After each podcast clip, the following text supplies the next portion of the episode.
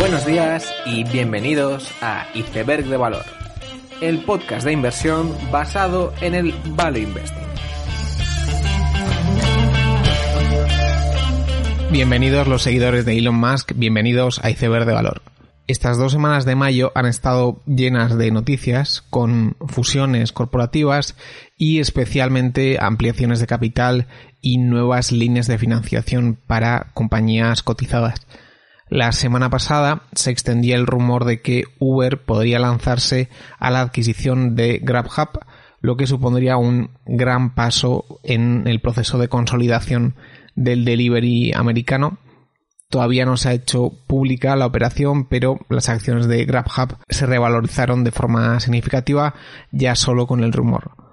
Como casi todas las industrias modernas de altos costes iniciales, el mercado de delivery, que es análogo al de ride sharing, incurre costes masivos y pérdidas operativas hasta que el sector acaba por consolidar y que los pocos actores que se quedan con el mercado pues consigan llevarse grandes beneficios. Con esta posible consolidación quedarían tres actores en el mercado del delivery americano, que serían Uber, DoorDash y Postmates, en un mercado que tendería más a parecerse al europeo donde en muchos casos es Just Eat barra Takeaway la que domina el mercado, salvo excepciones como España. Mi opinión, tanto el delivery como el ride sharing es generalmente positiva, ya que si uno ve los márgenes EBITDA del 50% de takeaway en Holanda o Yandex en Rusia en ride sharing entrando ya en terreno de EBITDA positivo, pues se ve que son una especie de empresas como Booking, pero sin pagar costes de adquisición a Google, lo cual mejora muchísimo las economics del negocio. Quizás la mayor pega y la incógnita de siempre en estos negocios es la regulación, ya sea por el AB5 en California u otras regulaciones a nivel global, está por ver hasta qué punto consiguen estas empresas mantenerse como ligeras en OPEX, ya que si no consiguen encontrar esa tercera vía entre autónomo y empleado asalariado, pues el coste del servicio aumentará. Si el coste aumenta, la demanda pues tendrá su elasticidad positiva y por lo tanto la demanda bajará, poniendo presión a la entrada de flujos de caja positivo de estas empresas. Aún así, como digo, se puede decir que la fusión de Uber y GrabHub sería positivo para ambas partes en un tipo de operación que suele derivar en 1 más 1 es igual a 3 o 4. Probablemente el bombazo de esta última semana ha sido el acuerdo de exclusividad de Joe Rogan con Spotify para que su podcast, vídeo incluido, solo se pueda escuchar y ver en Spotify a partir de septiembre, lo cual es un movimiento increíble y que está cifrado en un precio cercano a 100 millones de dólares. Cifra que no me parece tan exorbitante como pueda parecer. Y es que el podcast de Joe Rogan es el podcast. Le puede gustar a uno o no, pero es el programa donde Elon Musk salió fumando y bajaron las acciones de Tesla y donde han ocurrido miles de anécdotas ya históricas.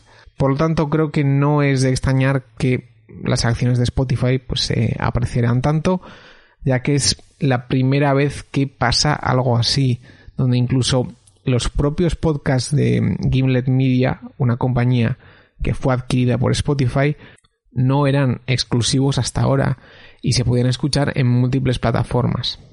Y creo que 100 millones no son muchos porque habrá mucha gente que se baje la aplicación y pague la suscripción premium solo para escuchar a Joe Rogan. Y aquí ahora lo importante es la ejecución. Y digo ejecución porque Ahora lo que importa son los anuncios programáticos que pongan a Joe Rogan, ya que la principal problemática para monetizar podcasts siempre ha sido que estos se descargan y no se hace un streaming, lo que fuerza que los anuncios sean los mismos para todas las personas. Sin embargo, pues Joe Rogan en streaming lo cambia todo en el sentido de que podrán experimentar con publicidad programática, algo que debería aumentar el retorno de los anuncios y lo que convertiría Spotify no solo en un mero distribuidor de música y podcast, sino la principal plataforma de creación y monetización de audio del mundo, el cual pues parece ser que es el fin último de esta gran partida de ajedrez. Por otro lado, las otras dos empresas repletas de noticias durante estas semanas han sido Shopify y Facebook. Personalmente, la cantidad de notas de prensa de Shopify me parece sospechosa, más teniendo en cuenta que ampliaron capital hace poco, pero bueno, quizás son solo imaginaciones mías. En relación a Facebook, anunciaron conjuntamente en un directo en la propia página de Facebook que van a incluir las shops de Shopify en Instagram y Facebook. Es decir, no es que Facebook vaya a construir su propia infraestructura de tienda online, sino que adoptará las tiendas de Shop. Me parece que Facebook cede más que Shopify en este acuerdo, ya que la propia Facebook se quita la posibilidad de poder generar fuentes alternativas de ventas que no sean puramente publicidad. Todavía deja la duda de cómo se integra esto con las herramientas previas para ventas en Instagram, porque por ejemplo Nike y compañía pues ya tienen tiendas integradas en la aplicación con pagos dentro de Facebook.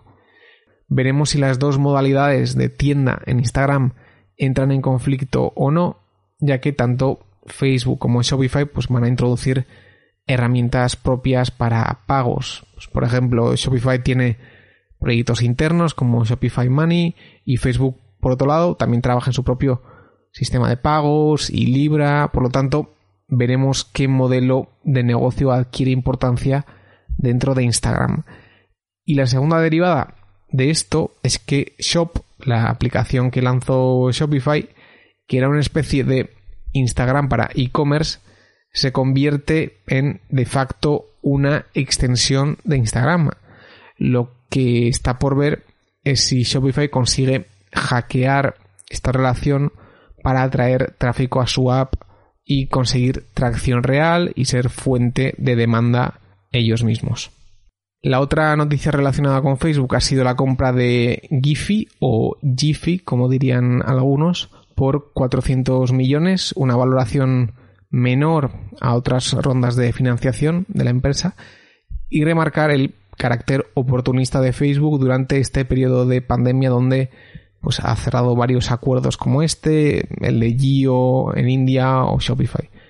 Para algunos la compra de Giphy es el vector para que Facebook se cuele en todo tipo de aplicaciones de mensajería y redes sociales o la propia Giphy no acaba por ser vetada por pertenecer a su nuevo propietario.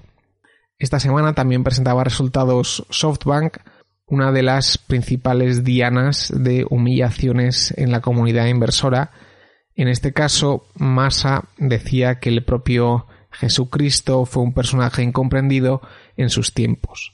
Si ya las propias presentaciones de la empresa pues daban mucho juego para bromas, pues este tipo de declaraciones no hace más que echar más leña al fuego de los críticos de SoftBank.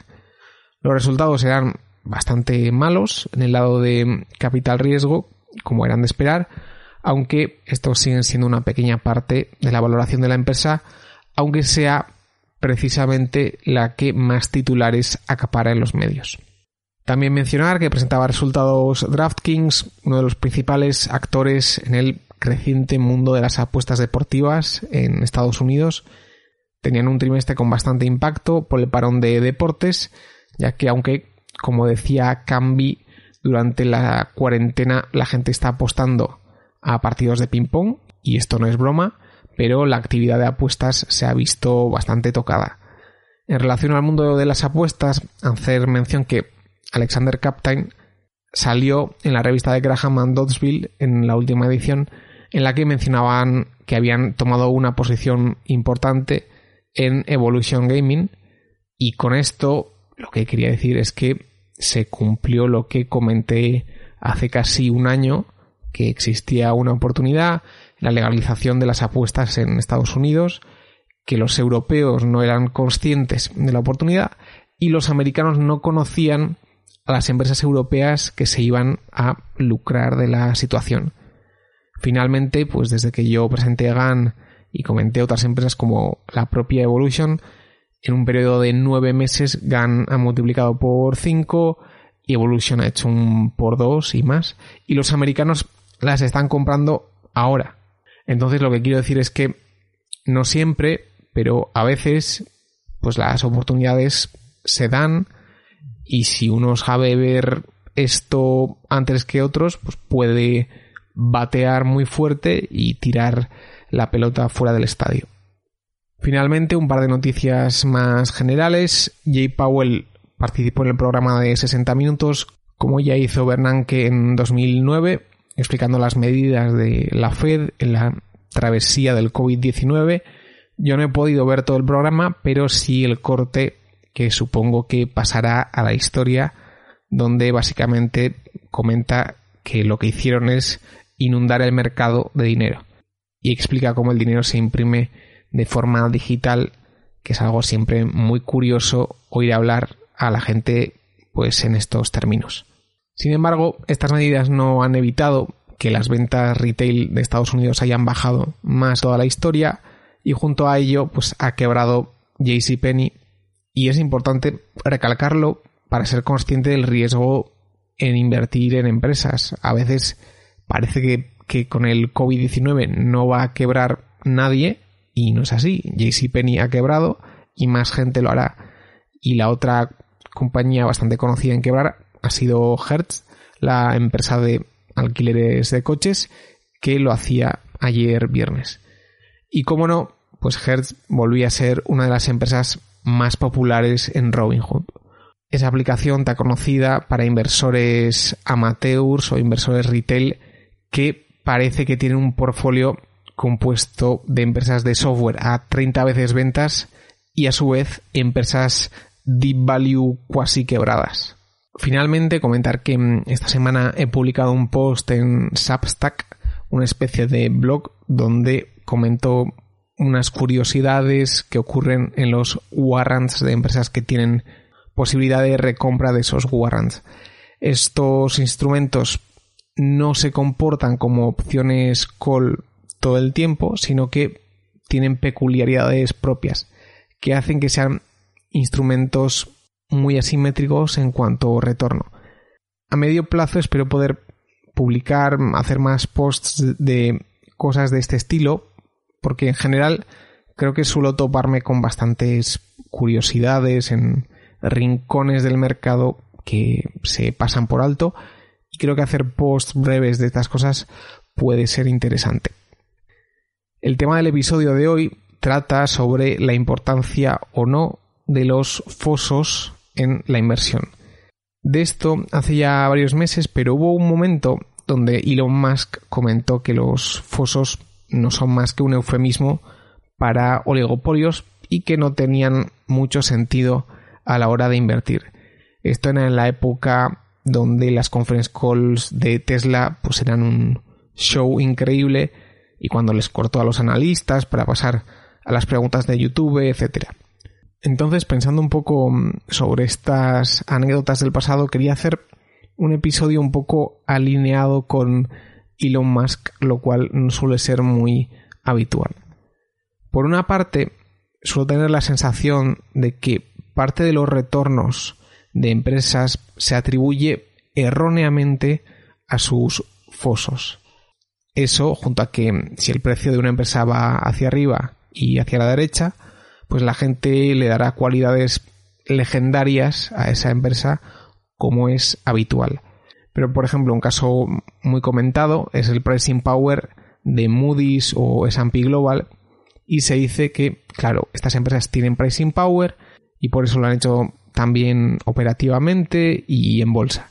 Pero realmente el analista sell side que estaba cubriendo la empresa ya tenía ese pricing power en su modelo.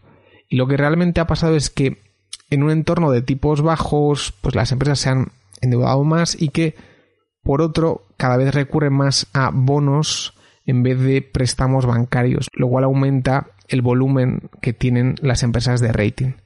Es decir, la variable libre en la ecuación de las agencias de rating no era su foso, sino que todos estos fenómenos, que es lo que han hecho que estas empresas lo hayan hecho tan bien. Otro ejemplo de esta atribución errónea de performance es, por ejemplo, Facebook. La gente dice, el foso de Facebook es increíble porque toda la gente pues, ya está dentro y por tanto ya hay un efecto red muy fuerte que es irreplicable.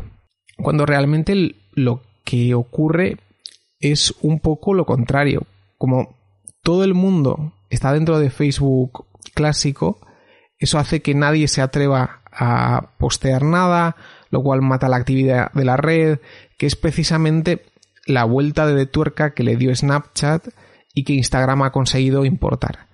Es decir, la razón por la que Facebook mm, lo hace bien operativamente y en bolsa no es el textbook mode, ese foso de libro de texto del que muchos hablan, sino que hay otras variables más importantes. Esto hace que mucha gente consiga pues, hacer dinero invirtiendo en empresas, pero que realmente no entienda por qué lo ha conseguido. Un fenómeno que es más habitual de lo que parece. Habiendo dicho esto, es importante recalcar que esos fosos, como en el caso de Moody's y S&P, para lo que realmente creo que sirven es para limitar el downside. Es decir, vale, es posible que no seas capaz de predecir los volúmenes de los bonos corporativos los siguientes años. Pero queda claro que las agencias de crédito van a seguir existiendo dentro de 10 años. Y por lo tanto, pues la posibilidad de que te vayas a cero es muy baja. Entonces, lo que ocurre es que los fosos suelen ser cualidades que las empresas consiguen en fases más maduras. Y muchas veces los retornos más altos se dieron en la época donde ese foso no existía. Como ejemplos claros tenemos a Netflix. Y realmente lo que quiero decir es que ni todas las empresas que tienen grandes retornos tienen fosos, ni que todas las empresas con foso tienen altos retornos. Por ejemplo, una empresa excepcional, que me parece que es pura ejecución y cero foso, es CIE Automotive. Tú ves los números de CIE y en parte te preguntas si están falseando las cuentas porque realmente lo que han hecho es una historia de componer capital de forma increíble. Sin embargo, CIE ni tiene IP propia especial, ni tiene cualidades cósmicas. Simplemente ejecuta excepcionalmente bien. En Expel ocurre algo similar también. Vale, tienes un producto que es nuevo y soluciona un problema, pero realmente es algo que es muy fácil de copiar. Lo que ocurre es que hay empresas que ejecutan excepcionalmente bien. Sin embargo, si cogemos el caso de Games Workshop en la época de Kirby, Gau tuvo 10 años de ventas planas con una IP única en el mundo, siendo uno de los líderes en su segmento y teniendo pricing power. No fue hasta que Roundtree llega a la dirección y hace los cambios necesarios que la empresa realmente empieza a funcionar. Sobre este tema de la importancia de la ejecución, que es lo que estoy intentando recalcar, quería mencionar un paper de 1996 de Brian Arthur sobre retornos crecientes y el nuevo mundo de los negocios. Me parece que es un paper adelantado 20 años a sus tiempos y que básicamente si alguien hubiera invertido todos estos años con los razonamientos que usa el autor en este paper, pues esa persona hubiera tenido unos retornos excepcionalmente buenos en sus inversiones. De forma resumida, de lo que trata mm, este paper o este artículo es que aunque históricamente las empresas llegan a un punto donde tienen retornos decrecientes, a muchas empresas tecnológicas, modernas, no les ocurre eso, sino más bien lo contrario. Es decir, una vez alcanzan la posición de liderazgo en un determinado sector, su distancia con los competidores se amplía constantemente. Y lo que viene a decir es que en este mundo de retornos crecientes, para ganar es necesario hacer apuestas. Es decir, hay que hacer apuestas de cómo va a ser el siguiente juego antes de que ese juego se materialice para poder jugar antes que los demás y que cuando todo el mundo se entere de las reglas del juego estés posicionado tan adelante y tengas retornos crecientes que nadie te alcance. Por ejemplo, el caso de Reed Hastings de Netflix. Él ve que es necesario conseguir una escala global en el negocio de streaming de media y que para ello es necesario gastar ex ante, es decir, él ve que el siguiente capítulo en este sector va a ser ese, hace su apuesta y gana. Una vez que todo el mundo ve este nuevo capítulo de este sector, pues Netflix ya está tan adelante de todo el mundo que ya es muy difícil ganarle en una industria que, como digo, es de retornos crecientes. En resumen, ¿qué es lo que quiero decir con este episodio? Los fosos no son todo a la hora de invertir y una gran ejecución puede tener unos retornos increíbles. Adicionalmente, en sectores de retornos crecientes, ejecutar bien no se trata de ser el 1% más eficiente haciendo algo, sino el de hacer apuestas sobre los juegos que vendrán en el futuro, sin que el tablero todavía esté establecido. Para que cuando el polvo se asiente tú tengas una posición tan adelantada y que ofrezca esos retornos crecientes que otros no te puedan adelantar. Y con este resumen termino el episodio. Espero que os haya gustado. Nos vemos la siguiente semana y seguid aprendiendo.